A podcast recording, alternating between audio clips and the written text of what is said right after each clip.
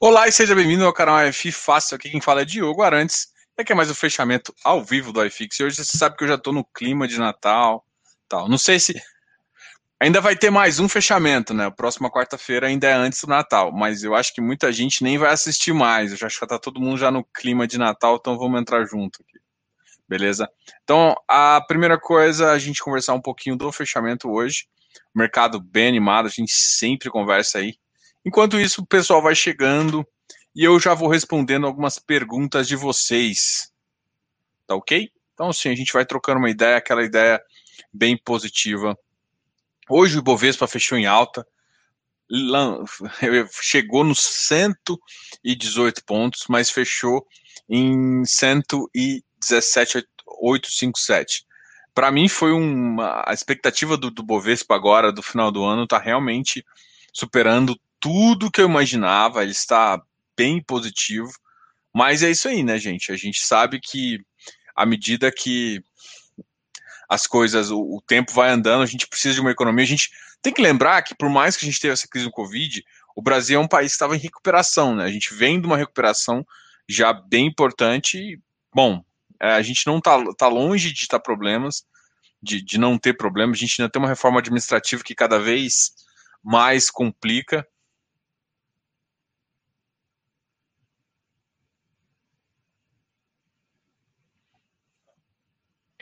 Ah, teve notícia do Ser? Vamos ver aqui no, no Hermes, espera aí.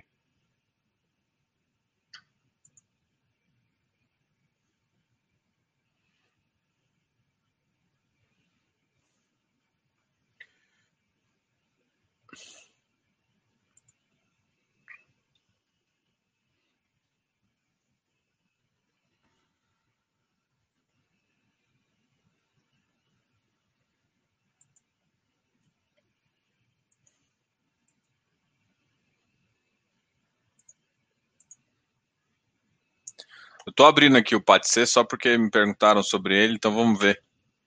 Uh, patrimônio 351 milhões, valor patrimonial da cota 101, valor de mercado 86, uh, ah, receita imobiliária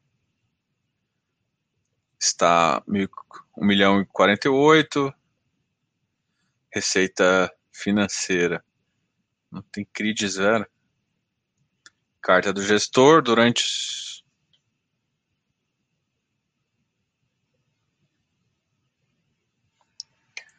Qual que é a novidade, Rodrigo? Que, que, eu não estou entendendo. Assim, qual que é a, per... a pergunta foi sobre o PATC. Vamos olhar, colocar a pergunta aqui para todo mundo. Diogo, o PATC resolveu trabalhar o caixa da missão? Achou uma boa jogada nesse final de ano?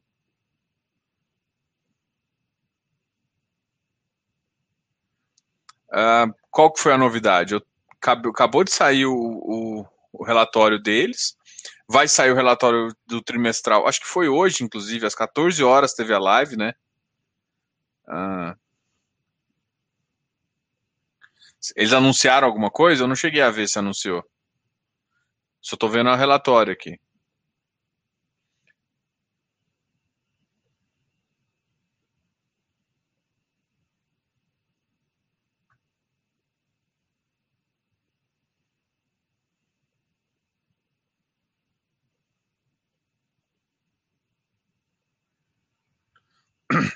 Então, vocês estão vendo alguma coisa? Pô, não tem nada de novo no, no não, tá? Uh, ele só falou que eles tiveram um bom, árduo trabalho, então eu não estou vendo nenhuma novidade em termos. Ainda está com caixa aqui, uh, FI de 73 milhões, então eles uh, colocaram bastante em fundos imobiliários. Renda fixa foram que, que eles têm menor, 3%, e LCI chega a ser 26%. Uh, compromissadas em compromissadas e renda fixa 3%. Bom, aqui a filosofia deles, eles estão alocando no Velol, que faz muito sentido, com, a, com 31%, o ONEF 13% e o PVBI 41%. Uh, e uma exposição tática no BRCR, 14%. Eu não vejo eu não vejo nada de errado com esse ativo, não vejo. Boa noite. Tá, Vamos responder as perguntas? Muita gente me fez perguntas hoje é, sobre uh, na caixinha ali, falando de algumas dúvidas que tem, a gente vai falar. Antes de mais nada, vamos só conversar um pouquinho aqui. Vamos conversar aqui sobre Ó, o dólar, só, só chegando aqui, para quem não chegou, o Bovespa hoje bateu 117, né? Então a gente está num, num, momento de alta, enquanto isso, hoje o IFIX foi timidamente alto, um bem tímido mesmo. Isso é, sei lá. A gente vai chegando no final do ano, parece que a audiência vai, vai caindo. Vocês estão vocês estão cansados da, da live de hoje? Hoje é quarta-feira, tá todo mundo aí.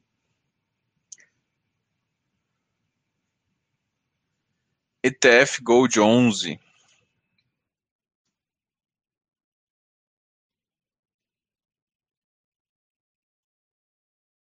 Três lança ETF de ouro no Brasil. Olha, uma boa, hein? Eu ainda não vi a, as taxas dela, não, viu, viu Pitágoras? Uh, eu não olhei as taxas, mas para mim, cara, ETF é muito lindo, sabe? Vamos lá pensar, qual que é a vantagem do ETF? ETF? Cara, normalmente o ETF ela segue um índice, né? Provavelmente o índice do, do index do ouro. Isso já, por si só, já facilita, porque você tira, vamos lá, quem que é a exposição a dólar? Dá para você ficar ali no IVVB11, transferir dólar ou comprar. Eu, eu, eu, prefiro você. Eu não gosto de fundo cambial. Cambial, desculpa. Não gosto. Eu acho que ele consome muito para ter um carrego, entendeu? Então, acho que é um total de 0,07. Alto, viu? Eu esperava até 0,6, 0,5, tá? Para um fundo passivo, eu não esperava que fosse mais do que isso. Tem que ver quais são as estratégias. Se ele vai simplesmente seguir, se ele vai ficar. É, se ele vai ter realmente. É, se ele vai comprar só a performance. E se for, também, para mim, é uma boa estratégia, tá? Mesmo que seja um pouco mais alto, 0,7 anos não é lá essas coisas. É só que porque, por ser um fundo passivo, normalmente eu acho meio caro, tá? Acho que eu, eu espero um pouco até 0,4, 0,5 para mim é o máximo. 0,7 eu acho exagero ali. Mas enfim, é uma coisa que faz sentido, né? Vamos pensar aí. Eu, eu, uma ETF é uma ETF, né? Então, assim, vamos supor, ó, o que, que você tem que ter numa carteira de investimento uh, blindado? Sei lá, um pouco de câmbio, só que eu não gosto, como eu falei, eu não gosto de fundo cambial. Eu prefiro uma ETF de câmbio, vamos supor assim. E assim, é, é, claro que não é a mesma coisa, mas eu prefiro no IVVB11 que eu fico exposto em dólar e S&P do que puramente eu comprar um fundo cambial. Isso sou eu. Ah, mas eu quero ficar só exposto a dólar. Não, correto é você ficar só num fundo cambial, tá? É que eu, eu não vejo tanta vantagem devido às taxas e tudo mais. Ainda mais hoje em dia que você consegue transferir o dinheiro para uma conta lá muito mais fácil. É, tipo, se transferiu para lá, você está exposto a câmbio, entendeu? Inclusive com umas vantagens tributárias, se você deixar o dinheiro lá e depois voltar com o dinheiro para cá sem fazer nada. tem vantagem tributária, você tem, que, você tem que olhar isso, entendeu? Bom, uh, a gente vai responder vocês, então o Ibovespa só sobe e o nosso iFix fica bem tímido, bem tímido, bem tímido, bem tímido mesmo. Aqui, eu acabei de responder essa pergunta do ETF, tá? Então eu achei uma boa notícia. Eu gosto de ETFs. A gente tem um ETF do iFix, só que assim, para mim não faz muito sentido, né? Porque uh, tem os benefícios fiscais de. A não ser que eu possa vender e deixar 15%, como um ETF normal, aí eu vou achar interessante eu comprar num dia e vender no outro com ganho de capital de 15% e não igual no FI, que eu pago 20%. Para mim seria o único benefício que eu vejo em relação a um outro. Mas pelo que eu entendi, vai ser os 20%, aquela ETF da, da, da, da XP do iFix. Se vai ser se vai ser 20%, para mim eu sou mais ficar em fundos passivos aqui, que vai ter alguns e talvez inclusive mais interessantes. Apesar do iFix ficar mais legal, tá? Então, é, essa é a visão que eu tenho das ETFs e tu, de tudo mais. O iFix alta de 0.12, tá naquela faixa 2.700. A gente foi muito animado naquele 2.820, né? Eu tinha comentado. Só que engraçado, porque agora eu estou muito mais otimista em relação ao caixa e economia. Não estou 100% otimista, mas eu estou mais otimista que na época que a bolsa bateu, por exemplo, que, que, o iFix bateu 2.820. A gente ainda tem problema fiscal, o, o, o, governo fala que vai privatizar e não consegue privatizar nada. A gente tem esses problemas, esses problemas não saíram do nosso, do nosso radar ainda. mas a gente está numa economia onde possivelmente, com o dólar nesse favor, a gente está uma economia barata. Então, tá barato comprar Brasil, né? Então, assim, por mais que eu acho que é, foi até uma frase que o Faria Lima Elevator colocou na no Twitter dele brincando assim, que eu acho muito sério. É que assim, o que vocês têm que entender e é a realidade é que o Brasil ele não é organizado o suficiente para ser relevante no portfólio internacional, mas ele é um país é, grande o suficiente para a maioria dos investidores pelo menos olharem. Então, se começarem a olhar, assim, a gente ficar naquele limbo ainda de não ser relevante e entrar, ainda tem muitos bilhões de dólares para vir. E é, esse, e é esse o fato, entendeu? O Brasil é um país relevante, não é um país tão relevante que, que a gente, o cara tem que ter dinheiro aqui, mas também não é irrelevante para não ter. Então a gente, o cara não vai deixar. É, é, como se fosse aquele papel de ultra risco, sabe? Aquele papel, assim, pensando assim num high yield, high yield total. É o cara é o que o cara investe aqui no Brasil. E tá barato para os caras, entendeu? Tem muita economia, tem muita empresa aqui. Se você for ver a, as nossas empresas dolarizadas, Petrobras, é, Vale, pô, elas estão muito bem lá, entendeu? Então, assim, faz sentido o cara começar a trazer um capital aqui e ficar um, exposto até para melhorar. Então, eu acho que isso é importante. A gente tem ainda problemas ah, na reforma. O ministro está perdendo força, mas em contrapartida, o presidente está ganhando força. O que, na verdade, eu, eu comento aqui que eu prefiro não falar de política, mas é difícil não notar isso, entendeu? Então, o ministro está perdendo força porque não está conseguindo aprovar as coisas, apesar de, de ter. E eu não sei se vai conseguir aprovar até o final. Ah, a gente passou por uma dificuldade muito grande aí. A gente tá com na berlinda ali dos juros. Eu acho que os juros tem que subir muito mais rápido que estão subindo. Aí, aí vão uma pergunta que aí eu quero responder. É, eu não tô com o, os dados exatamente aqui, Vou abrir no meu celular. Mas o que, que todo mundo me pergunta? O que, que Diogo, quando você coloca o D1, uh, ah, o DI 1F, aí 22, 23, 24, 25. O que, que é o DI 1F alguma coisa? DI 1 é basicamente o, venci o vencimento da taxa futura. Para quem não sabe, DI é uma taxa que os bancos utilizam para se emprestarem dinheiro. Então, assim, o, o, banco fez alguma transação, as pessoas negociaram, o banco ele nunca pode ficar com ficar negativo, apesar de ter um, uma parte que o, Banco Central cobre. Mas no geral, o Banco Central não gosta de cobrir isso, está cobrando uma taxa é, uma taxa mais alta disso. Infelizmente, é mais ou menos isso. Então, o que, que acontece? Para não ficar negativo, ele pega, porque assim, o dinheiro não é, não é, não é infinito. Então, quem ficou com saldo positivo empresta dinheiro para quem ficou com saldo negativo e o, cara, e o, cara, tem que pagar os juros. É mais ou menos assim que funciona o sistema bancário. Bom, por que, que eu estou falando isso? Essa é a taxa DI. Para alguém não ficar tão exposto e ficar. É, existe uma taxa DI, um vencimento dessa taxa no futuro. E o vencimento vai para a taxa. Então, assim, você tem uma taxa. O vencimento dela é no final do mês e F significa janeiro. Por que, que você está falando isso? Porque assim, quando eu falo, eu pego DI1 21 uh, DI1F 21, eu estou olhando o vencimento de DI, a, a, o que o mercado acha que o DI no dia uh, é, 30 de janeiro, que é o vencimento dele, no dia 30 de janeiro, vai estar tá valendo. E o, o, e o juros futuro vai para o juros real na, no, na data do vencimento. Ah, Diogo, mas para que isso? É só para você entender que, por exemplo, o, o vencimento daqui da data que você tem até o, o ativo anualizado. É mais ou menos isso que você, faz essa avaliação. Então, o que, que eu quero te falar? É, o 2022, que básica. Por que 2022? Porque basicamente assim, o ano termina em dezembro de 21. O vencimento é em janeiro de, em janeiro de 22. Então, esse de F22 é o que a maioria das pessoas utilizam para avaliar o que o mercado espera da taxa de juros de 2021.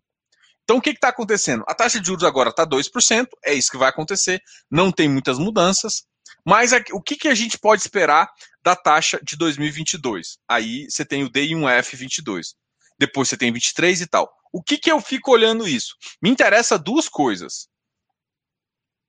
Me interessa duas coisas. A primeira coisa que me interessa, deixa só eu mostrar uma coisa para vocês. A primeira coisa que me interessa A primeira coisa que me interessa é a seguinte. Eu quero mostrar a inclinação, ou seja, o DI122, por exemplo, deixa eu, deixa eu olhar o exemplo que eu usei hoje no fechamento de hoje, tá? Hoje, o DI1, vamos só olhar. Opa, peraí, vamos voltar aqui. Olha, hoje, o DI1 21 estava 1.90, ou seja, está abaixo de 2.0, faz sentido. O DI1 22, DI1F 22 estava 2.945. Então significa que o mercado está achando que no final do ano que vem a taxa de juros no último dia deve estar a 3%, 2.9. Em 2023, o mercado já espera mais uma alta, ou seja, o mercado espera esse ano uma alta de mais ou menos 1% para 2021. E para 2023, ele espera uma alta de uh, 1,3 mais ou menos. O que, que você está olhando isso? Você está olhando a inclinação da taxa de juros. Isso, isso mostra o quanto as pessoas estão acreditando ou não que o Banco Central vai ter que fazer. Então dá uma noção de expectativa da economia. Quando você coloca no futuro, o futuro normalmente você tem que pagar um prêmio bem maior. Tá? O futuro normalmente você paga um prêmio uh, superior ao que o, que, que o mercado precisa. Então, como é, que você, como é que funciona assim? Então, quando eu mostro isso, eu estou mostrando, primeira coisa que você tem que avaliar, a inclinação. Ou seja, o DI1F31 hoje está 7,4, mas no pico da crise ele chegou a bater 8,9. Naquela, na, na, desde o momento que a gente estava conversando e eu, eu coloquei algumas coisas, estava 8,3, 8, ficou um tempão em 8. Significa que a taxa de juros de 2030, ou seja, a taxa está desinclinando. Que esse é o, pro, a, o problema do Brasil, não é uma taxa de juros. A taxa de juros agora está baixa, mas essa inclinação, essa inclinação é errada. Ela dá, ela dá uma distorção no mercado. E é isso que a maioria das, pessoas não gosta, a maioria dos economistas não gosta. Fica difícil de investir nisso. Então eu coloco para você ter a noção dessa inclinação, de se olhar para o futuro, imaginar qual que é o qual que é o uh, DI futuro para você pensar. E, Diogo, além disso, esse DI futuro, ele te ajuda em algumas análises, principalmente, por exemplo, vamos supor que você queira. É, pra, as pessoas aqui me conhecem, eu já fiz uma simulação do Vigir. É, e, do, e, eu pedi para elas fazerem com a NCR. Qual que é essa simulação? A simulação foi a seguinte: a simulação foi muito simples. Foi o seguinte: eu utilizei o DI futuro para extrair a taxa de juros futura, e eu peguei e comecei a Beleza, se essa taxa de juros for futura, quanto que esse ativo que é atrelado a, ao, ao CDI vai me pagar? E assim, eu olho a carteira dele, ele paga, por exemplo, Vigir, paga mais ou menos CDI mais 1,8. E eu faço essa taxa de juros e fico, fico vendo o tamanho do que o rendimento vai crescer. Com isso, eu imagino que ah, existe uma precificação a cada nível de preço, tá? Então, quando eu faço esse movimento, eu consigo imaginar quanto, para quando e quanto tempo vai demorar para um ativo interligado ao CDI voltar a pagar X%. Entendeu? Olha, eu, eu deixei isso aqui. Então tá, então é mais ou menos isso. Então eu gosto de, de olhar essa taxa justamente para isso. Eu acho que responde muita, muita coisa. O que, que você tem que olhar? Primeiro, a inclinação. Olha para o futuro. Tá muito longe do passado? Do, pre... do passado, não, do presente? Tá, jogo. Então isso é ruim. Tá diminuindo o futuro e o, o presente está aumentando? Não necessariamente é ruim. O futuro caindo é sempre bom. O presente aumentando pode ser uma distorção do presente. O que, o que não pode acontecer é essa inclinação. Então, baixa inclinação não é ruim. No, o, o, que acontece normalmente, essa taxa sempre, agora, ela, ela sempre vai ter que ser inclinada, isso eu tenho que entender. Esta taxa sempre vai ser inclinada. Por quê? Porque o futuro é incerto, todo mundo sabe disso. Então, daqui a seis anos, o prêmio de risco de seis anos é X. O prêmio de risco de 10 anos tem que ser maior que X. Tá? Isso tem que estar na sua cabeça. Então, a, essa taxa de juros sempre vai ser, assim, sempre não, mas usualmente, devido a uma, uma questão de risco, é mais fácil você pensar nela com o tamanho maior, tá? Bom, então isso explica mais ou menos por que, que eu coloco o que, que eu quero que você observe. Da mesma forma como eu coloco o índice futuro para você entender para onde a Bo, o Bovespa está indo. E hoje em dia, sinceramente, eu queria muito que tivesse um iFix futuro. Eu, eu acho que ajudaria já o mercado. Então, assim, eu acho que isso, inclusive, é um, é, já é um projeto. Só que o que, que precisa disso para acontecer? Primeiro, precisa poder ficar vendido. Primeiro, você precisa fazer algumas coisas que, que o mercado já está evoluindo. Então, assim, nem, nem todo mundo está usando o, essa, essa, essa questão de vendas. Eu acho que hoje esse, esse é uma parte meio irrisória do mercado, uh, mas já é muito importante para todo mundo, tá? Deixa só eu confirmar aqui. Mais perguntas de vocês. E agora eu já volto para as perguntas que vocês me fizeram durante o dia. Só um comentário aqui. Eu, eu fiz uma enquete Muita gente vem, muita gente não, umas duas pessoas, mas uma pessoa vem, vem em todas as minhas redes sociais e falou: Diogo, faz uma propaganda para voltar o FII a, a 10 a 10. Usa aí, conversa com a galera. Aí, eu, cara, a primeira coisa é que eu não concordo que seja 10. A primeira coisa. Mas eu falei, cara, eu não, eu não sou dono da razão, não faz sentido. Aí o que, que eu fiz? Falei, cara, vamos, vamos ver o que, que as pessoas acham. E eu fiz uma enquete, claro. Claro, eu sou.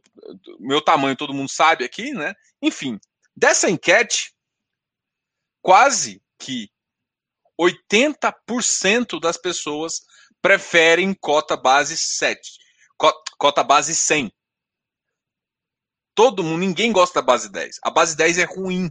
Ela perde casa decimal, ela te dá um problema de decimal também em relação ao próprio yield, porque o yield, se você, se você não tem cota para completar, você perde rendimento, você, normalmente não existe arredondamento para cima em dinheiro, dinheiro ele é truncado. Então, assim, para mim existem inúmeras desvantagens para essa cota. E assim, a maioria das pessoas já acreditam com isso. Inclusive, se for olhar aqui, menos menos de 7%, porque tem muita gente que foi indiferente. Ah, se baixar para 10 não faz diferença e tudo mais, mas a maioria prefere a 30. Então, ah, eu, eu quis fazer essa pergunta para ver o que, que vocês acham também, para tomar uma. Assim, eu, eu normalmente não ia tomar partido, mas se muita gente achasse que é melhor 10, a gente pode falar alguma coisa. Eu acho que o mercado tá aí, não é para eu estar tá certo para pessoa estar tá certa, é para o mercado. Só que assim, eu acho que é muito mais vantagem para institucional, para todo mundo. E se a gente quer que o mercado evolua, a gente tem que pensar em todos os players, né? Então, uh, cara, hoje em dia, menos de 10% menos de 10% das pessoas uh, querem uma cota base 10. Eu sei que todo mundo, às vezes, muita gente está investindo mil reais. Quem investe mil reais, o valor que ele recebe aí é em torno de, sei lá, 5, 8 reais. E aí, em dois meses, três meses, o cara tem 12, 20 reais. E é mais fácil ele comprar cotas base 10. E ele fica atrelado a comprar MXRF, TORD, CARE, essas, essas coisas que não são. Primeiro, assim, não, não vou falar que o ativo é ruim, mas são ativos com nível de risco diferentemente, às vezes, de, por exemplo, comprar um Vigir, um KNCR, tá? que são ativos muito mais robustos. Mas eu acho que a, a evolução do mercado, infelizmente, é, é cada vez você ficar com um volume um pouco maior e, e, sempre você vai ter problema de sobras. Esse é um problema de você, por exemplo, usar TIR nesse mercado, tá? Mas aqui responde um pouquinho essa questão. E agora vamos para a próxima. Um outro detalhe que, que eu achei bem interessante da, das perguntas aqui. Eu já expliquei a do, a do DI1F, explicando o que, que acontece. Como saber informações dos imóveis em outra cidade para decidir o investimento? Cara, hoje em dia a internet está aí. Ah, Diogo, como assim internet? Cara, é Google. Google, Google Earth. Tá com dúvida? Ah, não, assim, não dá para você visitar todos, mas, cara, você der um Google Earth ali na região. Depois você tem aquele bonequinho lá da, do Google Earth para você ver as fotos da região, né? Aquela, aquele carrinho. Do... Cara, se fizer isso, dá para você ter uma ideia do imóvel. O, normalmente os relatórios gerenciais também colocam foto, mas normalmente as fotos relatórios gerenciais é para elevar o ativo, não para baixar. Então, às vezes, é interessante você olhar ali. Mas se olhar no Google, olha as regiões. Ah, é um ativo de logístico. Pô, ele está no meio do nada. Mas peraí. Essa. Mas está na principal. Pô, está no meio do nada, mas tem um pântanozinho e um riacho ali. Por que, que eu tô falando isso? Porque, hum, por mais que ele está no meio do nada, a licença ambiental para conseguir, se está num panto, perto de um pântano, alguma coisa assim, também não é tão fácil. Então, é, tem que tomar cuidado para não tirar conclusões. Tá no meio do nada é ruim.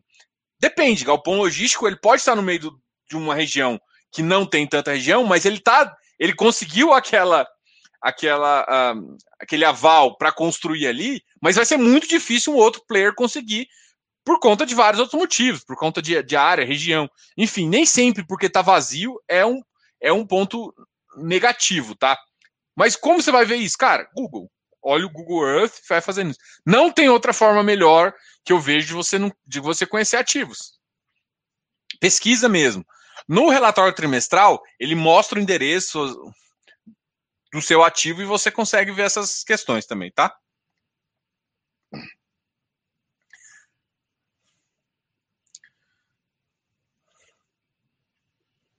Em falar em, em, em, em, ativos, a gente, o Ivan fez dois, fez alguns artigos, alguns artigos assim que a gente, que eu quero até comentar aqui. Um foi sobre os segredos de extrema, sobre a, a região extrema, né? Que muita gente comenta de uma possível uh, perda, uh, porque lá tem um incentivo fiscal, né?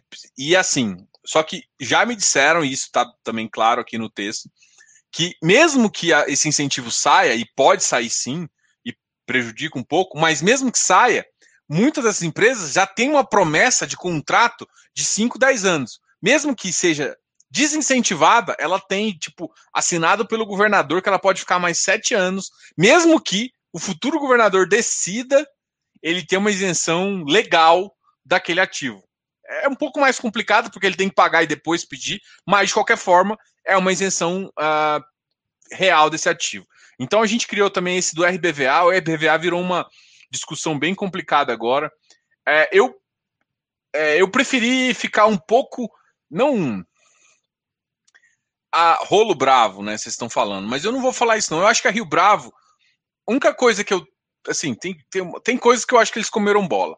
Mas eu acho que, que faltou um pouco de agressividade é, em, algumas, em algumas discussões, né? De tomar a frente, assim. E chega um ponto que você tem que chegar e falar assim, cara, qual que é o. Qual que é a ação que vai melhorar o meu cotista e atrapalhar mais o, o Santander ali. É complicado, mas eu acho que você tem que agora pensar em. em, em o Santander está definitivamente usando todas as ferramentas para prejudicar o fundo. E prejudicar não é só o fundo, é prejudicar você, cotista. Então, realmente ficou, fica numa situação muito, muito, muito complicada esse ativo. Porque eu não vejo crescimento. Num, é um ativo que. Vamos lá, você está de fora. Você vai. Vamos, Pensando, esquece. Você tem dinheiro, você vai querer investir num renda urbana. É o, segmento. Beleza, o RBVA se encaixa. O que, que você vai fazer? Você vai comprar um ativo que você não tem nem ideia do que vai acontecer? Ou você vai comprar um ativo, mesmo que seja zerado? Ou você vai comprar. O RBVA, hoje em dia, você comprar problema. É comprar um problema e você não tem ideia da, da, da renda, então é, é difícil você. Diogo, por que, por que, que eu falo isso? Não dá para você olhar para o passado para você prever o futuro. Porque não é o que ele não quer, ele não quer ser mais agência. Então o yield das agências não vale. A gente, ele tem um problema fiscal. Problema. Problema fiscal no sentido de, de ele não tem as matrículas, tem, ele tem problema é, com, inclusive com o inquilino. Problema, problema. Então, então, problema jurídico, não quis falar fiscal, não, desculpa, um problema jurídico. Então, ele não dá para você olhar para o passado, não dá. E, e quem vai? Tipo, se o cara co compra um Greenfield, ou seja, tá tudo vazio, ele compra, ele sabe que ele vai esperar. Então ele sabe o preço que vai ficar. É mais fácil ele saber. Agora, quando você compra uma coisa cheio de problema, você não tem ideia. E não dá para você olhar para um parque, um renda urbana que está há muito tempo, para você pegar, senão o par dele é negociado a X% do VP, é negociado a tal coisa. Você não sabe. Então, você está num renda urbana que tem um problema jurídico e que não tem um par próximo a ele para ele ter comparação. Então, o cara que vai entrar de fora, ele não tem nem incentivo para entrar. E o, e, e, o R, e o Rio Bravo, o RBVA, ele é um ativo que precisa de um capital para ele se equilibrar, para ele diminuir a exposição ao Santander. Então, assim, a situação ali é muito delicada, muito delicada mesmo.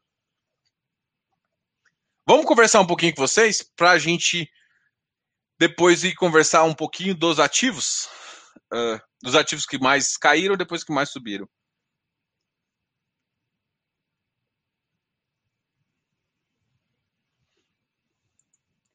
Matheus, meu querido, o que, que eu acho? Eu acho o HGBS um bom ativo. Em relação a preço, eu não, eu não, eu não, eu não posso dar recomendação de compra ou venda, mesmo que seja num preço. Se quiser algumas informações extra, a gente tem um grupo de close friends aí que eu falo algumas informações a mais, tá ok?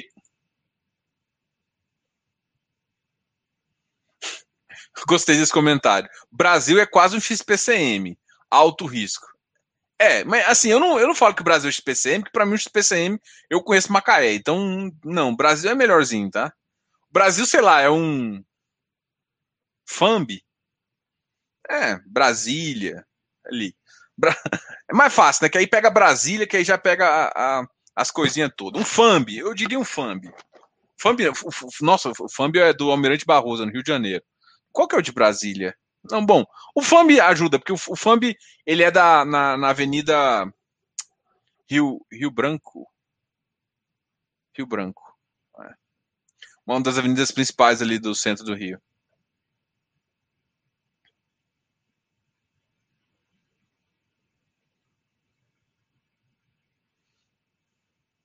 O Léo querendo ver o, o circo pegar fogo.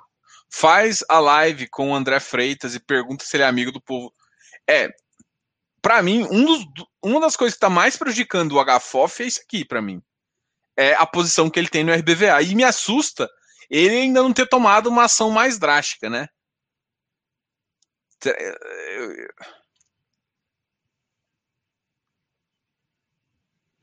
É que assim, eu só não. Assim, vamos lá. Cara, o André Freitas é muito agressivo. Se ele achasse que a Rio Bravo tivesse fazendo qualquer ação que não fosse a mais correta para o fundo, eu tenho certeza que ele seria o primeiro a chutar o balde. É essa, essa visão que eu tenho. Mas assim, não descarta, não descartem a possibilidade da Ed ser mais presente em algumas das ações, tá? O que você acha de FIs que fazem emissão abaixo do VP? É muito prejudicial, tendência com o aumento do número de cotistas, emissões. Bom, Rodrigo, tem sempre caso, cada caso é um caso. Vamos lá. Vou contar o caso do RECT.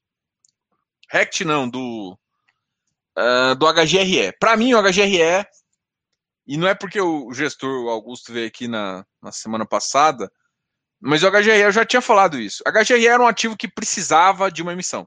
Ele precisava para pegar o, o Martiniano e fazer as obras, fazer isso. As obras lá vão melhorar o fundo, então para mim melhora. E tem coisa que não dá para você fazer sem você fazer uma emissão abaixo do VP. Então, naquele caso, eu, ach, eu achei que foi uma emissão boa e inclusive eu falei para ele. O que eu critiquei na época e até comentei com ele com, com Augusto mesmo, Brant, para não, porque assim, eu, eu gosto de ser transparente ah, o cara veio aqui, eu tô falando bem. Não, eu falei, olha, eu, eu, eu sempre achei que o HGRE foi um bom um ativo que precisava de emissão, mesmo que seja abaixo do VP, para resolver os problemas dele. Precisava, não tinha o que fazer, tá? Isso valeu, vale para outros fundos também. Nem, nem sempre os caras fazem isso. Aí, o que, que eu falei para ele? Falei, cara, olha só, mas você, você devia ter feito uma emissão restrita, alguma coisa assim, assim, e baixar um pouco, porque eu acho que ficou meio caro a, a distribuição ali porque você deve para focar. Aí eu falei, cara, se focar e tal. Foi essa foi a crítica que eu fiz na época, eu fiz assim. Então assim, foi foi eu não quero falar em relação a isso, mas a grande questão foi essa, esse é o retrato. O HGRE, o futuro dele pós emissão está muito bom. Agora vamos pegar o XP Properties. O XP Properties para mim fez uma cagada do caramba. Por quê? Porque ele olhou, ele pegou o XP Properties, aí eu vou olhar assim. Ele qual que é o problema do XP Properties? Alphaville. Ele vai e me compra mais Alphaville. Pô, meu irmão, pra quê? Beleza, ele comprou mais Alphaville. Ele tá trazendo. Ele continuou. Tipo, ele saiu de uma porcentagem de 86% do, do, do, do. É que muita gente olha 91% do ABL. Gente, desculpa, esquece a BL. O que interessa é receita. O que interessa é receita. Esquece a BL. Esquece. É claro que você vai olhar a BL para você ver preço do metro quadrado, para fazer análise, mas do ponto de vista é, de, de, de, análise financeira, quando eu quero analisar se, se um ativo é mais ou menos, o que eu vou analisar não é a BL. Ah, ele tem 91% de ABL, não interessa, ele tinha 86% da receita ligado à Alphaville. E, e com a mudança, ele vai passar a 75%. O que é péssimo ainda. Tipo assim, se ele baixasse para 40, para 60, seria alguma coisa mais aceitável. E além de tudo, o SP próprio fez uma missão abaixo do VP e botou 400. Nem acreditando que o cotista fosse comprar. Então ele prejudicou o cotista e, e pegou o valor do cotista e jogou para o mercado. Numa emissão que não necessariamente foi para melhor. Então, assim, ele não fez uma obra para melhorar a VP, não fez nada. Ele comprou mais do mesmo. Ah, comprou um ativo ali em. Ele comprou ativo na Faria Lima, legal. Mas o percentual que esse ativo vai fazer no fundo ainda é muito baixo. E, e acontece o que aconteceu: o preço desabou. Então, o mercado dá as respostas. Ninguém quer ficar com esse ativo. E muita gente entrou para flipar e vender essa logo rápido. Entendeu? Foi isso. Então foi péssimo. Só que o, o, o tijolo é diferente, porque o tijolo, se o momento do mercado melhorar, existem possibilidades de, de ter valorização patrimonial, de o ativo melhorar, de vacância cair. Então, tem isso ainda. Agora, o, o, o, cara que o cara que faz isso no papel, ele destruiu o valor. Não tem mais como criar. Acabou. Então teve muito gestor que fez isso. O REC-R fez isso. E aí? Entregou? É ruim? É péssimo para mim. Não, não acho. É, então, assim, o que, que eu acho de emissão abaixo do VP? O, o Safra, por exemplo. Cara, tem um baita, tinha um baita de um ativo, tem um potencial enorme, mas ninguém confia. E não confia por quê? Porque, primeiro, que, tipo assim, é um primeiro, é o fundo híbrido. A primeira coisa que todo mundo tem que entender é que todo mundo olha pro Safra e acha que ele é um fundo de tijolo. Ele é um fundo híbrido. Esse fundo, há dois anos atrás, olhem o relatório, olhem o relatório gerencial dos ativos, mas não olhem só o presente, olhem, olhem de 2007 2008. Ele chegou a ter 60% em CRIs e LCIs. É claro que naquela época a taxa estava alta, blá, blá, blá, blá, blá, blá. E agora ele viu com uma possibilidade de ficar maior. Só que assim, gente, você pode ter CRI que paga mais que o seu ativo. Ele podia fazer muita coisa. Ele tem um regulamento teoricamente permite por ser híbrido, com mandato que permite, e ele não fez isso. E o Safra saiu para fazer uma missão. Aí, porque o, o Baroni deu uma bronquinha nos caras, ele saiu de uma, 4, de uma 400 para uma 476. Mas mesmo assim, tipo, diminuíram a, a, o problema por conta da bronca. Da, a, é, por isso que eu acho que tem import, pessoas importantes no mercado. Mas mesmo assim, foi péssimo. Você vê o secundário. Ninguém acredita mais no, no fundo e um fundo que tem um, um portfólio grande. E é uns caras que não, não saem para conversar com o mercado, fazem um relatório meia boca. E aí? Não tem o melhor RI do planeta, porque é, é difícil pegar as informações, não é tão simples. Então, assim, já tentei contato com os caras várias vezes. E não tô nem para live, não, gente. Não tô falando nem para live. Eu entro em contato para conversar com a RI, para questionar essas coisas. Então, o cara me respondeu. Eu, eu, eu sou cotista. Eu deixei umas cotas lá só para poder reclamar. Sabe que eu vi até uma foto no FE Elevator, o cara, o, o cara reclamando como um leão, mas o, o tamanho das cotas é de um gatinho, assim. Era, era, eu, eu, eu, eu, fiquei com as cotas do, do JSRS só para brigar com os caras. Mas nem consigo brigar, porque eles não me atendem. Bom, pessoal, essa aqui foi um pouco da visão. Deixa eu ver o que vocês estão falando aqui para a gente continuar. O que, que eu acho do Vino? Cara, o Vino tem uma, uma peculiaridade. Cara, aqui, ó, eu vou, mandar, vou mostrar para vocês aqui. Deixa eu achar aqui. Vino Fifácil. A gente fez uma Vino 11 Fifácil.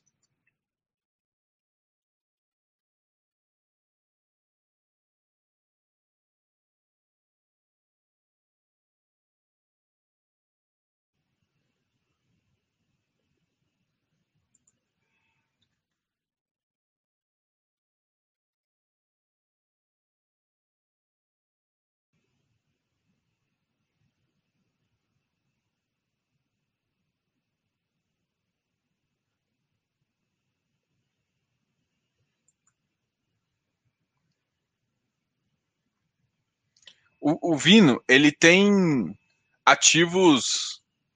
O pessoal chama. Aqui, eu vou mostrar para vocês.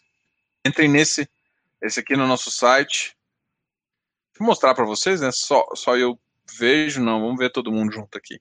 Esse aqui é o nosso site. Uh, e aqui ele falando das aquisições, né? O, o, Vino ele tem essa filosofia de boutique office, que é esses prédiozinhos menores que tem um número menor, que consegue ter uma arquitetura diferenciada e tal.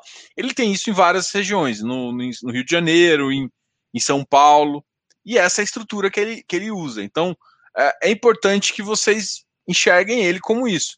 Então, assim, ele tem alguns contratos interessantes, alguns que eu chamo de conflito de interesse, mas esse, esses sim são os ativos, entendeu? Se alguém falar que eu, eu tô gordinho e por isso que eu tô parecendo Papai Noel, a gente vai ter brigas aqui, tá? Já tô, já tô dando os fight aqui. O que você acha de FIs que fala. Não, isso eu já respondi. Você acha que me perguntar de novo só para eu respirar fundo?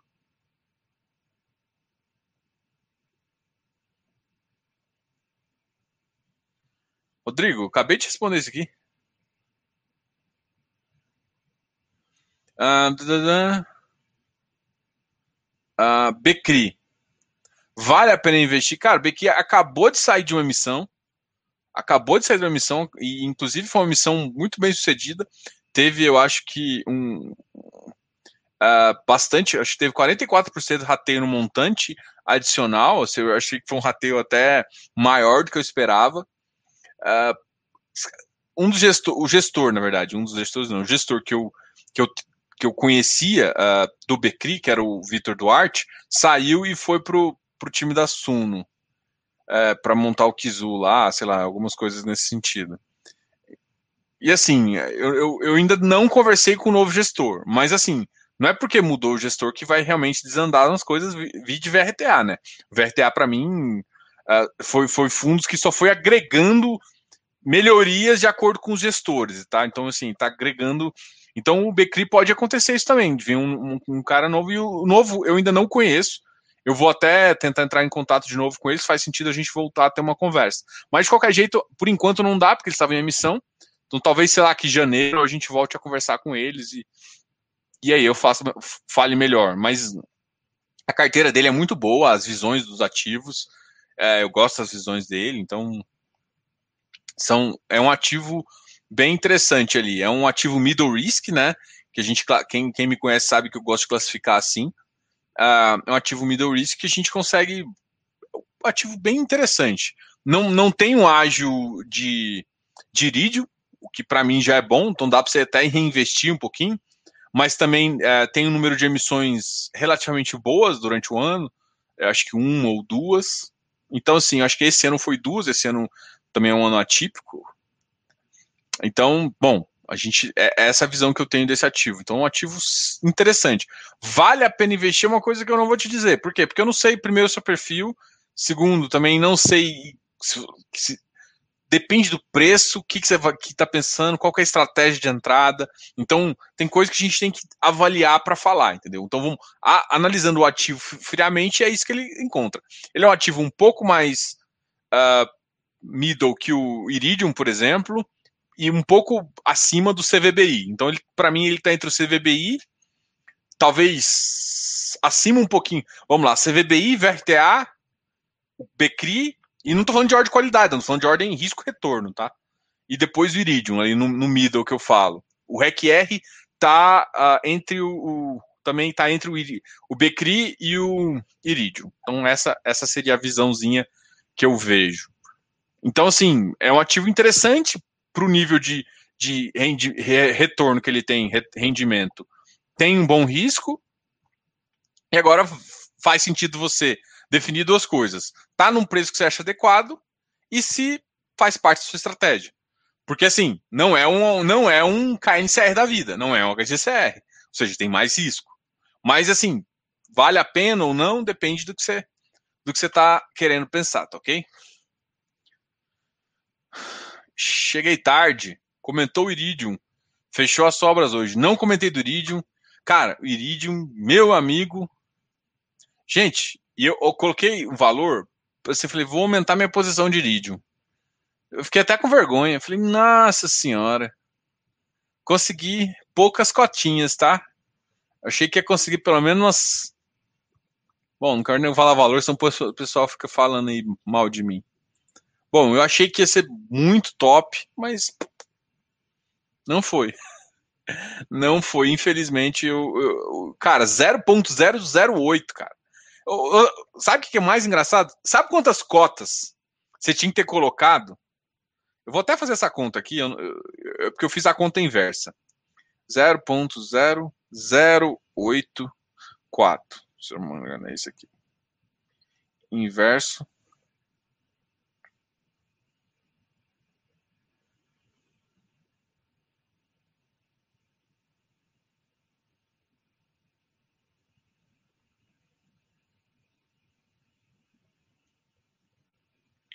zero ponto zero zero oito quatro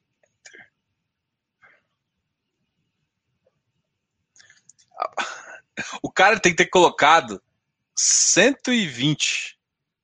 Você acredita? não tô acreditando. É muito, é muito foda isso. 120.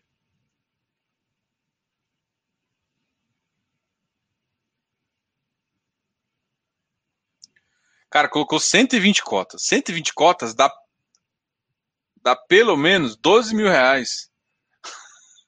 é brincadeira o Iridium. O Iridium tá sucesso, sucesso, né? É um ativo de sucesso. Mas sucesso não se conquista da noite pro dia, tá?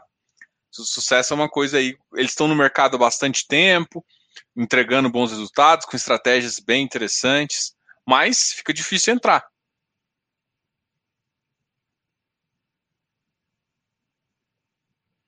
É, deu, deu um pouquinho mais, deu um pouquinho menos, deu 120. Mas, cara, 120, bicho.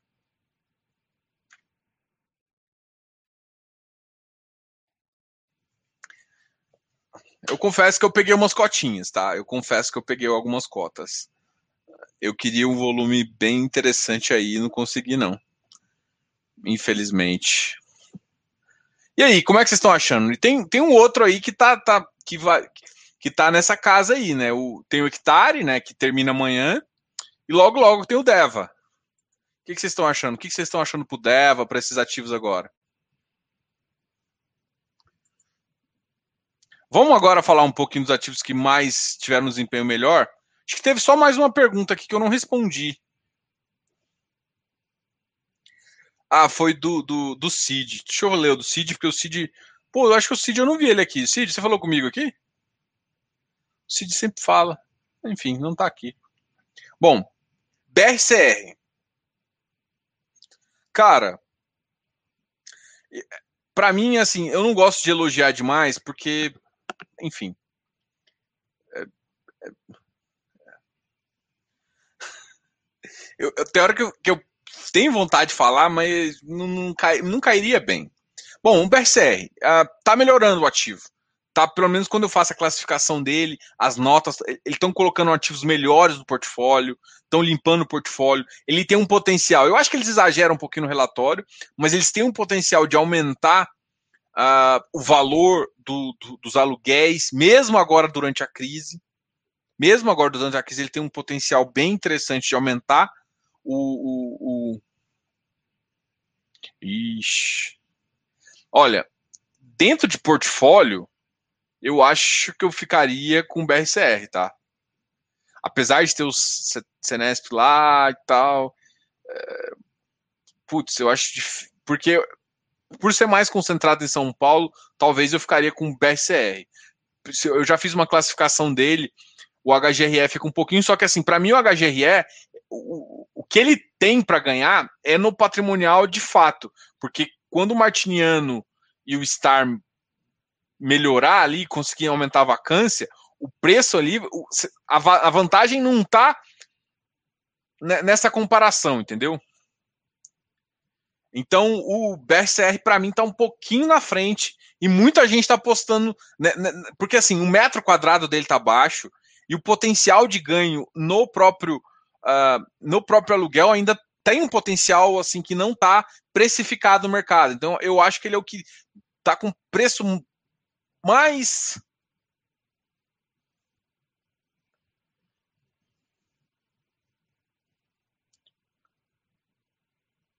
O CTPS é um risco médio, tá? Assim, risco alto para mim ele estaria um pouquinho mais.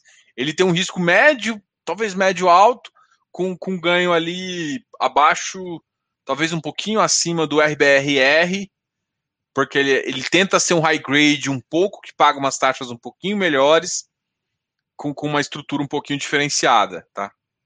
Ele era um. Tanto é que eu já eu conversei, essa, essa conversa eu tive com o Caio Conca, que é coisa, olha. Ele era um ativo que era middle, high, não um high yield clássico, mas um middle, que ele começou a ficar um pouquinho mais high yield com umas taxas melhores. Então ele está ele tá tentando baixar, assim, ele baixou um pouco o risco, mas acabou, na minha, na minha ver, assim, continua sendo ativo atrativo, mas ele perdeu um pouquinho de rendimento, o que o que, e, o que faz com que o secundário dele também não ande. E outra, ele não tem aquela aquela aquele, sei lá, ímpeto tão grande do mercado e aí ele atrapalha. Isso acontece com o Becri também, então isso não significa que o ativo é ruim, não. Só significa que o mercado não, não, não pondera tanto isso, talvez por conta de você achar alguns outros ativos com riscos similares, com, com uma estratégia um pouquinho mais, mais de rendimento.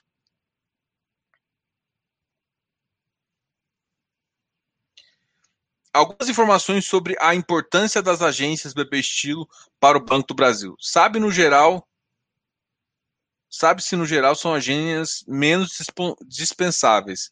Cara, olha só, eu, eu, vou dar um exemplo, vou dar um exemplo que não é o mesmo exemplo. Eu, eu, eu sou Itaú Personalité, tá?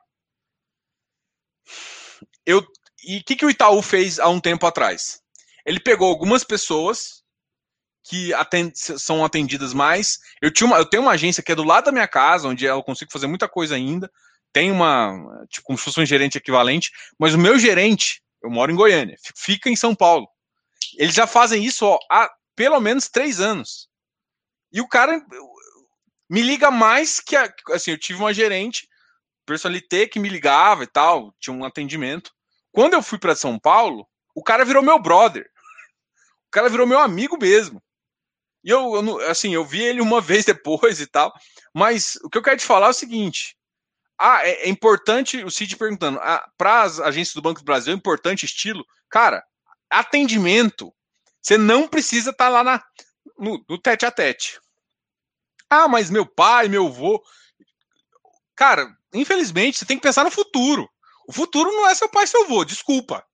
Tá? Eu sei que as pessoas não gostam de escutar isso, mas o futuro é você e seu filho.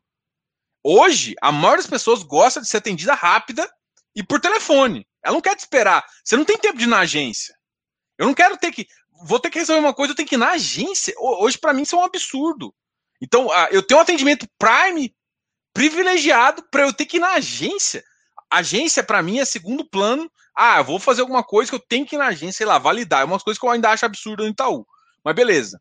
Aí eu tenho que ir lá, eu aproveito, tomo um café. Mas o dia que eu tô totalmente folgado. Quando eu quero resolver o problema, é tudo por telefone. Então, assim, atendimentos Prime e Private, cara, não é assim. O Private ainda é pior, não precisa de agência. Você não quer ir até agência, o cara vai até. O Private é pior ainda. O cara de mais de um milhão, você acha que ele quer ir na agência? O, o, o assessor, o gerente que vai até ele. Então, assim, pro estilo, isso já não faz sentido, que é a mesma classificação que é pro. pro, uh, pro personalité, e pro private, que todo mundo fala, não, mas o private. O private quer saber de agência. Se o cara tem quase 4 milhões, 2 milhões investido no, num banco, você acha que eu quero ir na Você acha que o, se o cara tá pensando em na agência, ele quer que o banco vá até ele. Se ele quer, ah, vamos discutir investimento, vem cá e vamos fazer uma reunião. E você acha que o cara do private não vai? O cara tá com 4 milhões lá, vai, vai ainda. O cara marca a reunião que ele quiser. Entendeu? Então, assim, gente, não tem mais de agência. Ah, mas estilo. Não tem estilo que precise de agência. Não tem o que fazer, gente. Não tem o que fazer. Eu sei que vocês querem uma visão de que, nossa, mas tal segmento. Cara, quanto mais private, menos você precisa de agência. Menos o cara quer ir. É o, o gerente que vem até você. Que seja por ligação. Porque, claro, um segmento ali, personalité, estilo, não tem tantas, não tem tanto assim. Mas já é atendido. Cara, eu sou atendido por telefone e sou muito satisfeito com isso.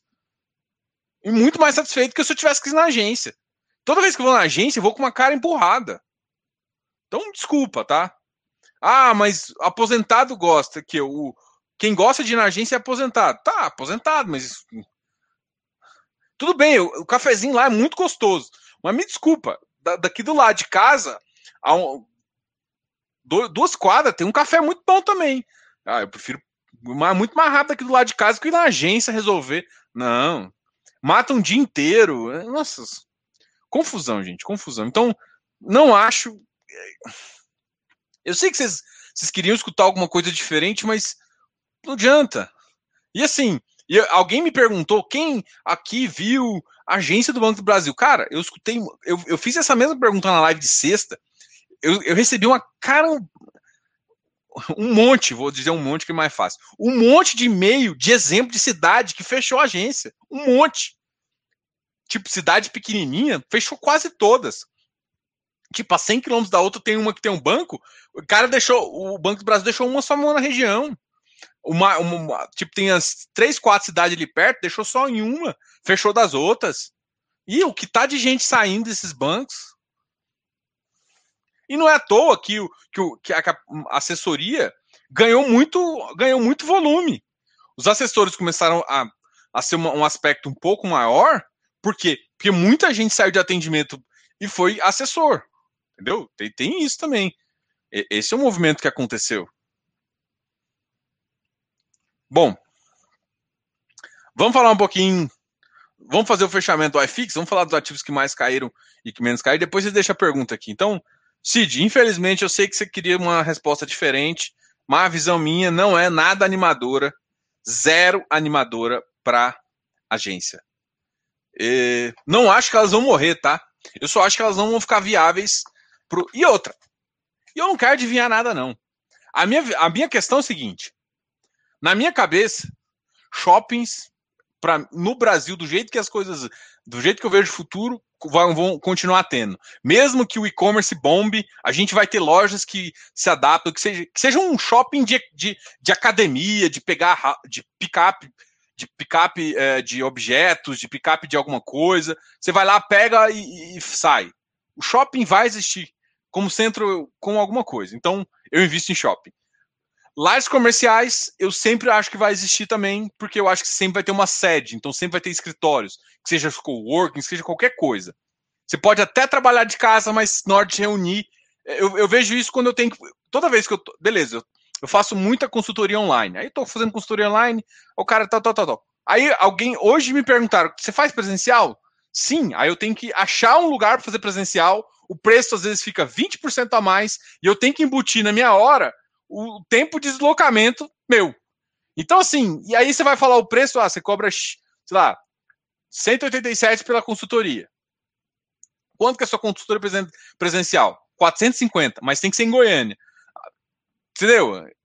Só pro ter, porque eu tenho que colocar um lugar, tem que fazer isso, tem que fazer aquilo outro. Então, assim, você sai de um valor de 187 por uma hora para 450. Só porque você tem que alugar um lugar, você tem que ter o tempo de deslocamento, porque você não sai de um lugar para o outro. Então não dá para você marcar duas reuniões em seguida. Enquanto no, no, no, online você consegue sair, ó, cara, terminou, leu, faz o fechamento e vai para a próxima. Então, gente, é, ainda quando você precisa, e você precisa de vez em quando encontrar. Então, assim, tem hora que faz sentido. Ah, uma reunião mais com duas pessoas que querem ver uma estratégia diferenciada, blá blá blá, é algum, algum um cara com, com uma visão um pouco diferente, que não quer falar ali por. Beleza, você atende essa pessoa também. Então, nesses, nesses casos, então assim, você tem que atender todos os casos. Então, de vez em quando você precisa de um lugar físico. Então, eu não acredito que vai morrer. Então, shopping não vai morrer, lugar físico, lajes não vão morrer, e, cara. Uh, lajes, para mim, só tende a aumentar. Uh, logístico tende só a aumentar. Então, cara, se eu tenho esses três, os outros setores, o renda urbana, o, aquele de supermercado, para mim tá sendo uma boa saída também. Só que eu ainda, assim, eu coloquei meu pezinho, tá? Não é a, a meu maior setor. Eu, eu, eu, normalmente eu sou clássico. Eu sempre investi em, eu sempre investi em lajes. Uh, eu comecei com lajes, depois É claro, papel é, é, é, meu preferido, mas isso não conta para mim. Eu falando minha, minha carteira é imobiliária mesmo. Né? O papel eu vejo de uma outra forma, eu vejo com crédito, eu vejo como imobiliário. Mas olhando para minha, carteira imobiliária, pô, sempre de lajes. Depois eu peguei shoppings, adorava shoppings, e logístico. E sempre foi isso. Ah, escola, não invisto. Hospital, não invisto. Por quê? Porque não é porque eu não acho que não, nesse eu não acredito. Não é nem porque eu não acredito, é que eu acho que acredito que o mercado como se desenvolveu tanto, não sei, eu fico com receio. O, o, o agro, é, dá para dar, tem coisa que dá para você experimentar sem se machucar. Esses eu topo. Ah, agro, dá para experimentar sem machucar. O, esse, esse, esse de, é, esse, é, de essencial aí, que é a renda urbana essencial. Pô, eu, eu já achei, eu acho que é interessante. Pô, eu não acho que vai ser a única pandemia, desculpa falar, mas eu não acho que vai ser a única pandemia que a gente vai sofrer. A gente vai sofrer mais, a gente está num mundo mais globalizado. Então é mais fácil de qualquer vírus, bactéria, fazer isso. Talvez não na, na, nas proporções que tem hoje, mas a gente já vinha, já tinha casos da H1. É que nunca foi tão foda que teve que as pessoas tiveram que parar o comércio, trancar em casa. Nunca foi tão assim. Então, assim, mas é possível que uma coisa aconteça nessa, nessa faixa, principalmente quando todo mundo se conversa. Então, faz sentido você pensar nesse, nessa, nessas coisas. Então, esse comércio, para mim, ele tem uma longevidade. Então, eu olho para o futuro e vejo, pô, e mesmo que não seja por conta de pandemia, é, por conta de um alto yield, é uma questão que, tipo, as pessoas vão precisar de um, de um mesmo que esse local seja só para pegar e a pessoa usar um, um aplicativo para escolher, mas precisa do lugar próximo ali, entendeu? Enfim. o Rafael aqui falando. Esse gordo tá top. Um gordinho falando emburrado é o Papai Noel, né? o Papai Noel chegou, é isso. Feliz Natal. O cara falando irritado com a voz de Papai Noel, com o gorrinho de Papai Noel. O Papai Noel vai, vai, vai me colocar na, na, na lista negra dele, porque eu tô. Eu, eu adoro Natal, gente. Vocês não têm noção. Eu adoro Natal.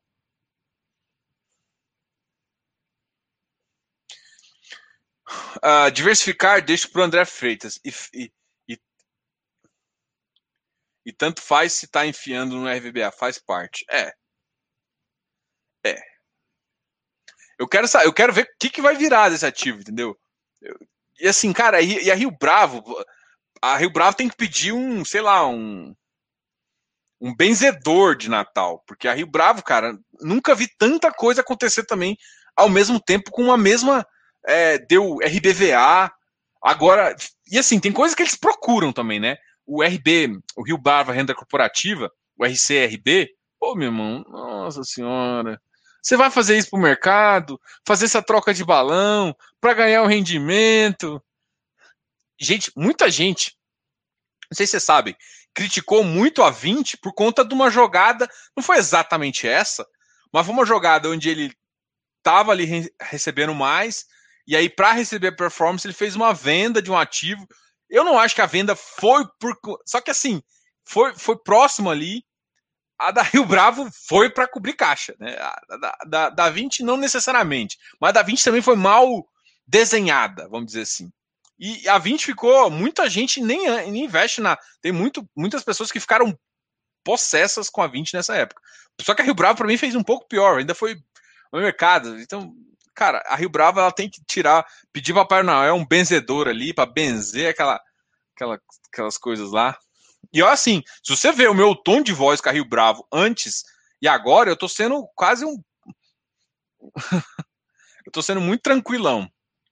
Indica um F. Gente, aqui não indico, mas aqui eu falo shoppings bons, cara. Eu tenho minha, eh, meus cinco ativos que eu sempre falo de shopping. É porque eu falava do ABCP. O ABCP, para mim, é um ativo bom, velho. Ativo bom a BCP. Mas não dá para investir nele agora. Eu fico meio assim, né? Vamos lá. VISC, XPMOL. XPMOL tem o melhor portfólio. VISC é muito bom. Uh, ah, HSML, MOG, GBS. Todos os ativos são bons. Diogo, está no preço para comprar? Aí é outra coisa. Aí é outra coisa. Mas que são ativos bons e que vale a pena dar uma olhada. Ah, mas tem aquele ativo monoativo. Cara, eu, eu prefiro não comprar shoppings monoativos. Apesar de ver alguns shoppings monoativos com uma, uma propensão a chegar a um valor muito interessante, tá? Então. É isso, sim. Agora, uma coisa é o ativo ser bom, outra coisa é estar tá num preço adequado para comprar. Eu, me, me, me, me, encheram o saco às vezes. Porque eu falei asterisco. Acho que falei umas três vezes asterisco. E eu sei que é asterístico, tá? Mas, mas aí a pessoa ficou brigando comigo. Eu falei, não, gente, eu vou falar certo, vou falar correto, da forma correta, asterístico aqui. Mas, mas assim, gente, cara, mas o asterístico estava para o KNRI. Apesar de eu, de eu ter uma, uma implicância. Mas. Uh, gente, o KNRI tava 53 reais. Não, gente, não, não dá para perder esses trem. KNRI a 153 reais, gente. Tem hora que, que a, a, a galera gosta de comprar ágil. Eu gosto de comprar ágil, eu quero comprar ágil. Ativo bom que está barato, eu não vou comprar.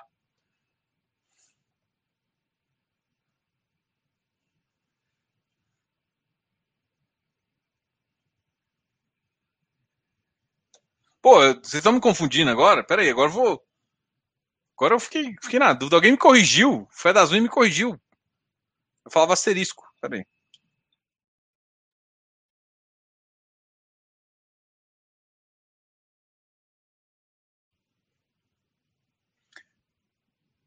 Asterisco. Não, não chuvisco. que bosta.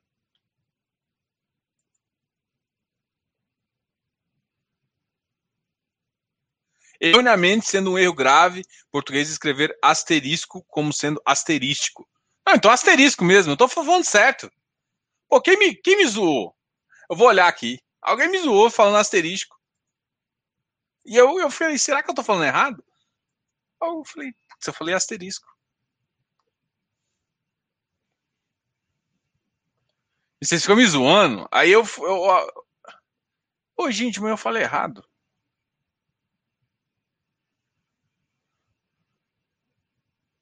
Comentários.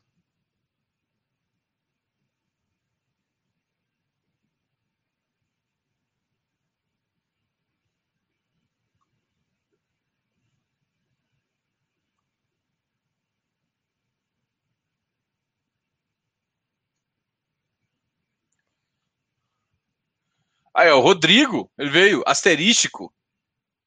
Pô, Rodrigo Bennett, Bennett me zoou aqui. Eu falei, isso, eu falei errado essa bagaça.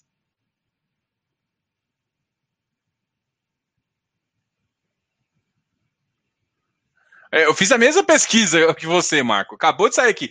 Asterístico. É diminutivo de astro. Beleza. Ora sim chamado, por exemplo, de chuvisco e não chuvístico.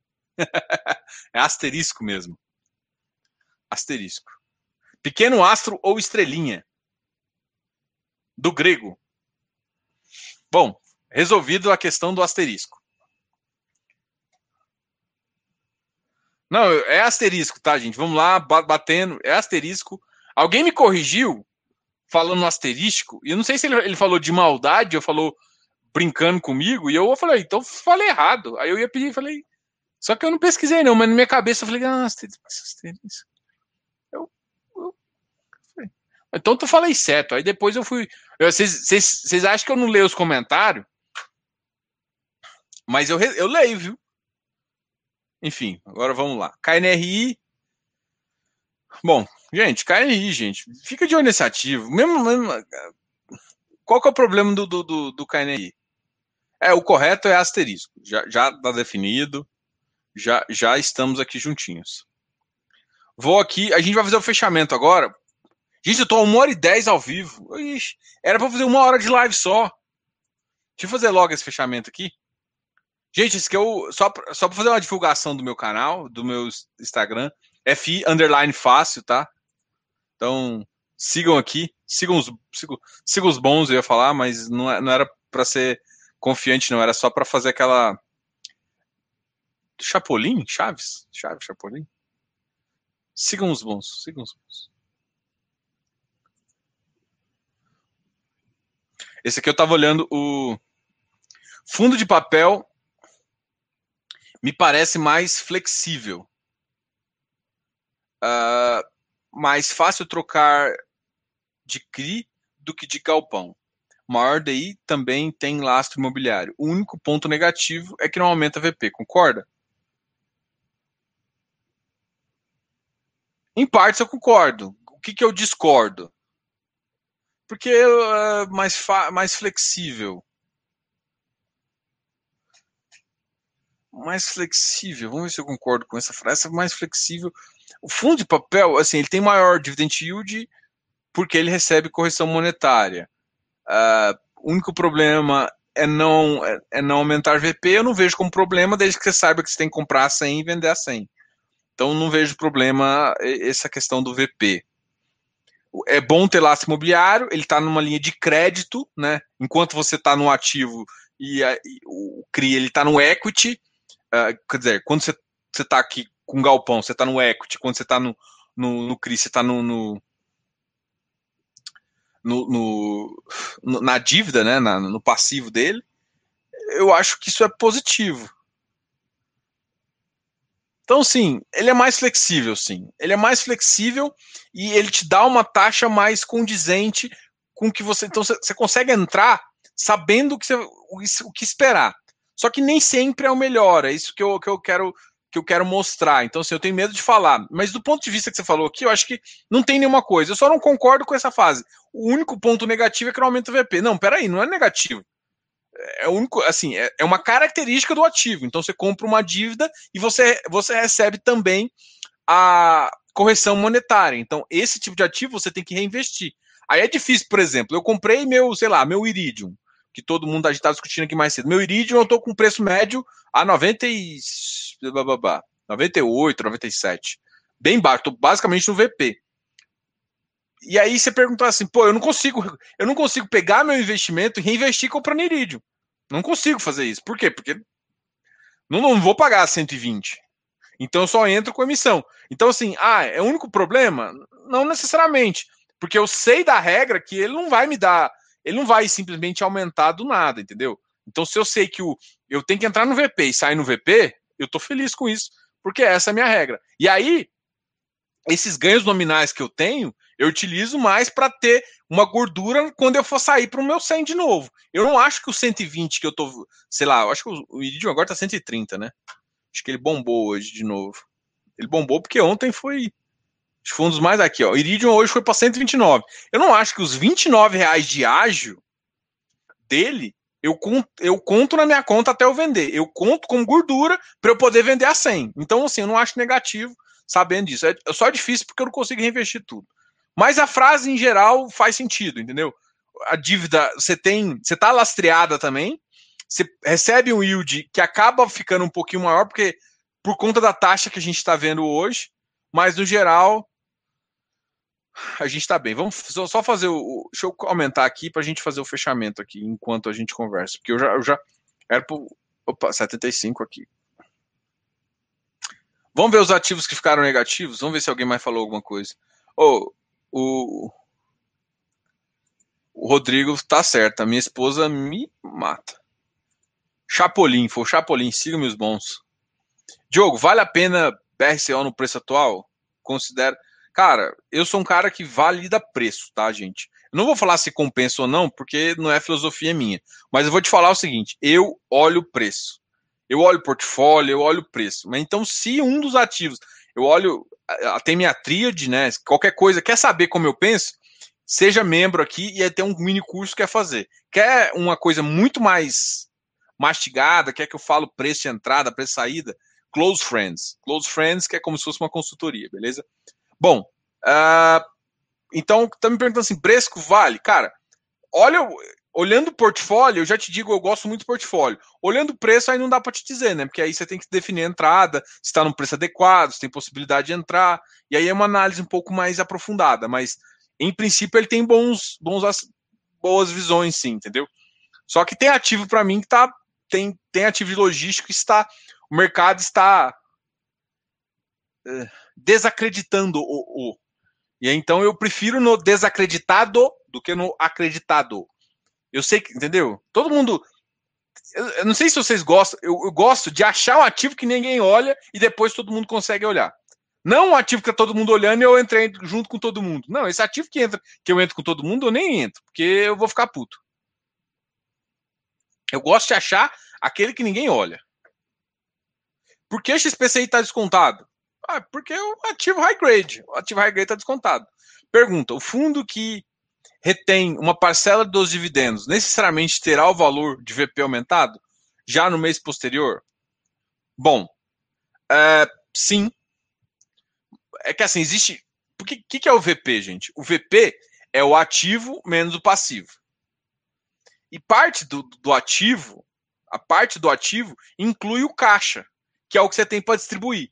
Só que você tem que entender que gera um resultado, esse resultado é distribuível. Então, aumenta um pouco o valor patrimonial se ele fica pegando aquele 5% para no final ele, ele fazer o ajuste, tá? Então, impacta pequeno, um pouco, mas impacta sim.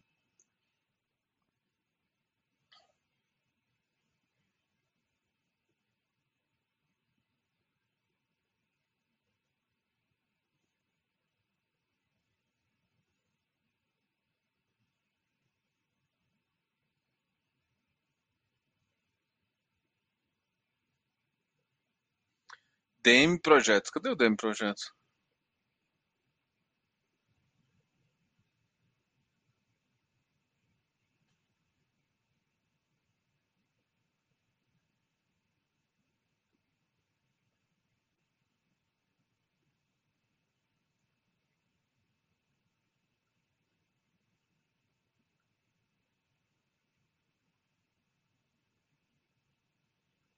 Quando você calcula o risco, em um papel de hectare, por exemplo, qual percentual você acha que poderia estar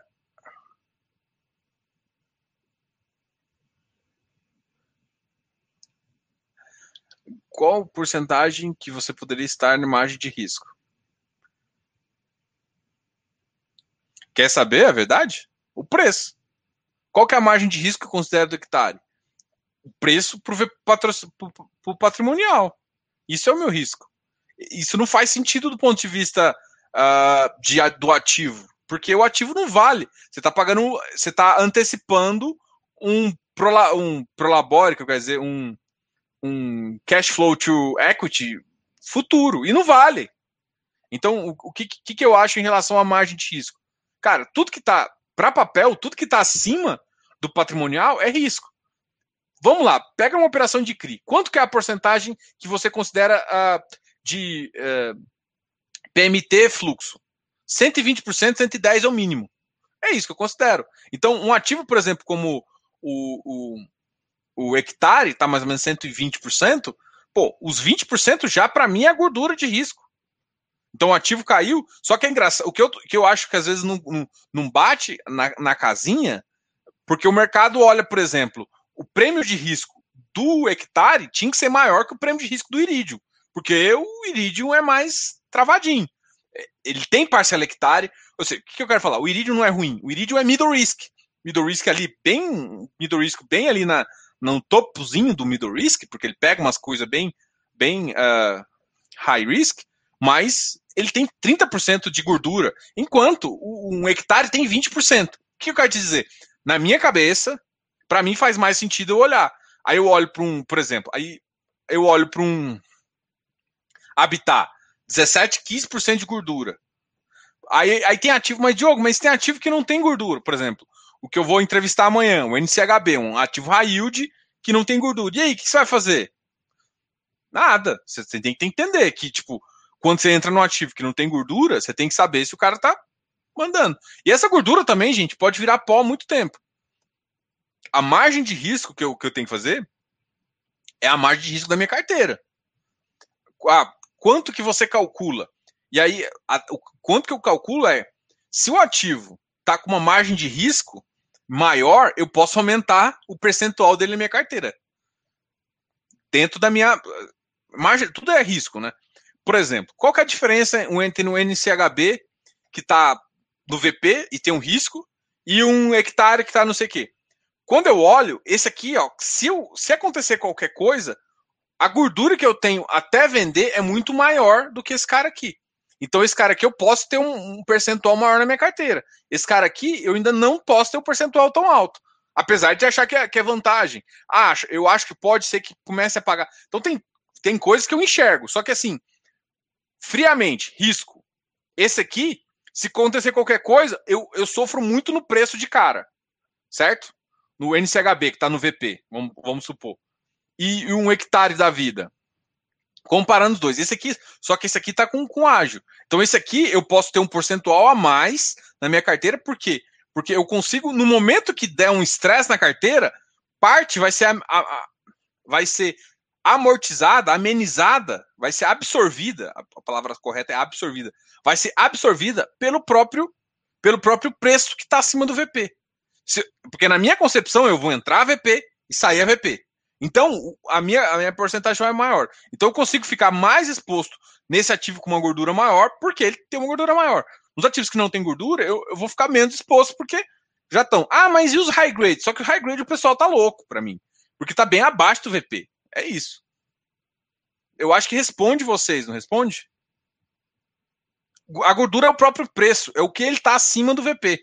Seria o VVP, seria. Essa é a gordura. Quando o VVP tá 1, significa que você não tem gordura. Então, não, não é para ter? Não. O que eu estou falando é o seguinte: quando eu tenho uma gordura no preço, eu posso aumentar minha posição. Se eu não tenho, eu tenho que adequar minha carteira ao meu risco. É isso. Nem sempre você vai ter gordura. Nem sempre. Não é obrigado a ter gordura.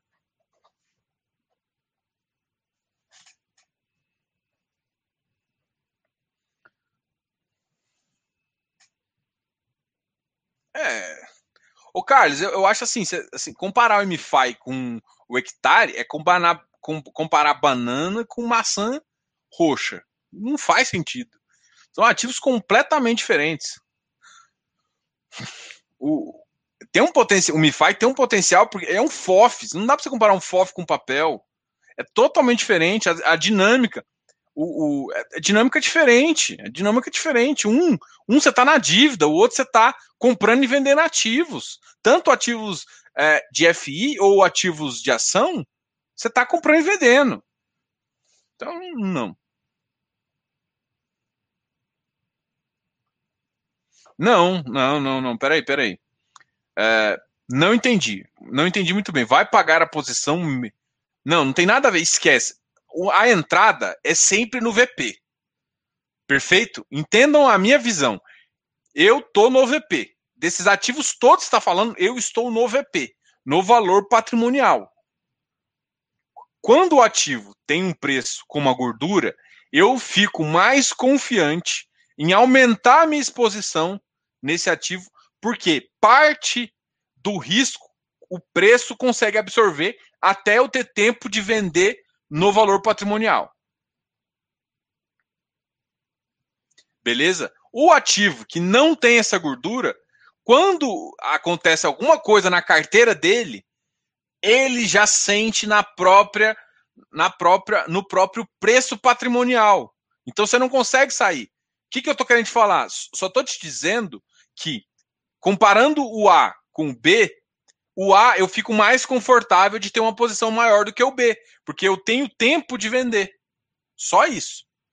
Não é, ah, ele é melhor, não é. É só porque o, o preço me dá um a, a, a gordura de, de, absorção de preço me dá uma, um conforto de eu entrar e sair do ativo. Mas a gordura só está em ativos high yield, porque o pessoal decidiu pagar que eu não acho que vale a pena, mas tem gente que acha que vale a pena. Eu não vou brigar com quem acha. Eu só estou falando que o mercado que está. O mercado, eu olho para o mercado e traço uma estratégia. Hoje o mercado está me dando uma gordura no high yield que para mim não faz sentido. Mas está gordura aí. O que, que eu faço? Eu uso a gordura para adequar meu portfólio. É isso. Entendeu? Todo, todo mundo acha que, que, que as coisas são muito quadradinhas, mas não, é dinâmico. Ah, Diogo, e se de repente pagar 5%? Não posso contar com essa gordura mais. Então tem que diminuir a exposição. Tá entendendo?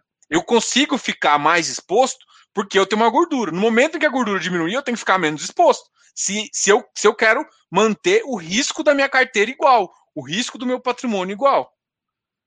É isso. Nossa, até me, eu até cansei agora. Eu tô aqui com meia hora com a. Uh, Hugo, um, Hugo, Hugo, Hugo falou isso aqui para mim. NHC eu estou de olho, mas é preciso estudar histórico. Gosto de gestor de ações que originou o FU James, o americano. Muito, cara, quem me apresentou esse fundo foi o Léo. Léo tá aqui? Acho que não tá aqui hoje não. Bom, o Léo que me apresentou, eu fiz uma reunião com o Léo, o Léo me chamou, Diogo, vamos fazer uma reunião com, com, com, com o pessoal? Eu fiz a reunião com o pessoal, gostei bastante.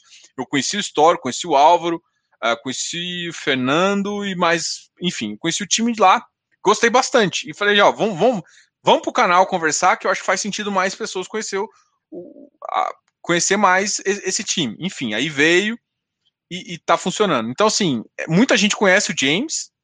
É, eu não, para te falar a verdade, eu não conheço o histórico dele, mas parece que, assim, pelo que eu vejo das pessoas que gostam bastante. Mas é uma estratégia interessante. É, só que é um fundo, acho que 2013, é um dos primeiros fundos da Bolsa de Crédito. Tipo assim, é um fundo que ele, ele é uma cota base 100, aí eles foram amortizando, amortizando, amortizando, aí decidiram virar de novo um produto de varejo. Aí, aí para jogar, jogaram a cota para base dividido por 3, estava 300 e pouquinho, dividido por 3, e jogou para a cota para base 90, fez uma emissão agora, logo, logo deve fazer outra. Então, o fundo deve se adequar aí e, e com isso vai acontecer uma coisa. O fundo ainda estava muito concentrado. Acho que o James tinha uma posição muito grande. Eu acho que ainda tem. Se olhar ali no, no informe lá, inclusive no trimestral mostra quem está saindo, enfim. Dá até para você ver o cara saindo da posição. Mas a ideia é sair não é porque o fundo tá ruim, é para porque se o mercado quer comprar, você não quer que tenha uma concentração em uma pessoa só, entendeu? Então, enfim, uh, essa história lá. Mas amanhã a gente vai conversar mais. Diogo, eu tenho uma posição na HCML, em que meu preço médio está abaixo do valor de mercado, bem abaixo do VP. É válido continuar aportando? Ai, Rodrigo. Igor Siqueira, estou com 40% de hectare por com PE bem, também bem abaixo do VP. Também estou com um Habitat, mas parece que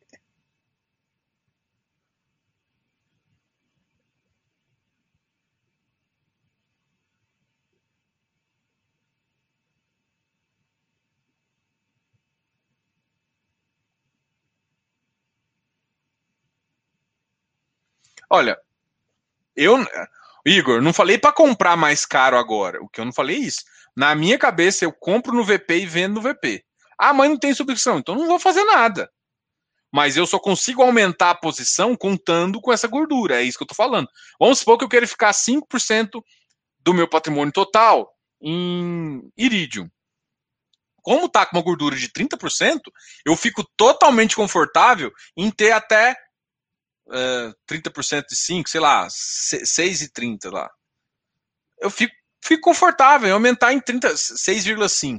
Em aumentar 30% do meu patrimônio. Em ficar até 6,5% do meu patrimônio irídio, que no frigir dos ovos mantém o mesmo risco que eu tinha a 50%, porque eu tenho um preço que está me segurando. Aí o preço deu uma apertada aqui, eu consigo sair do ativo ainda antes dele me prejudicar no VP. É isso que eu falo. Mas eu entro no VP e saio no VP. Ah, mas EVP é só quando tem emissão. Sim, só quando tem emissão. Ah, como é que eu faço com um ativo que não está emitindo? Não dá para fazer. Na minha estratégia, eu não entro eu entro no ativo VP. Eu procuro um outro que tá no VP e que eu acho interessante. Aí eu tenho que ficar analisando carteira, eu vou. Só que aí eu não olho para o que o mercado está olhando, eu olho para o que eu estou olhando. Gente, então, assim, como eu estou falando demais, vocês me perguntaram, eu fui respondendo. O fechamento ficou para as cucuia, né? Porque eu vou, eu vou me ir, já deu uma hora e meia, eu já, já, já passei 28 minutos que eu esperava. Diogo, estava ouvindo sua live com o Credit Suisse. Pelo que entendi, o racional da alocação deles é cap rate, custo do FI, dividendo atual. Confere. Sim, confere. Saquei, tem que ter paciência. Com certeza, a paciência tem que ter. Senão você. Cara, quem, quem tem paciência. Você vai, você vai tomar lá. Você vai, você vai comer por último. Você vai fazer besta. Quem tem paciência. Não, não vai se dar bem. Principalmente no mercado de investimento. Você vai tomar ação você vai fazer ações muito repentinas e normalmente não funciona muito bem assim.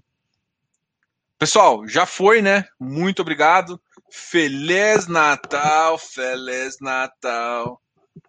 Semana que vem vai ter de novo, mas eu acho que a maioria de vocês não vai ter. Muito obrigado pela audiência. E agora vamos curtir a uma. Então é Natan.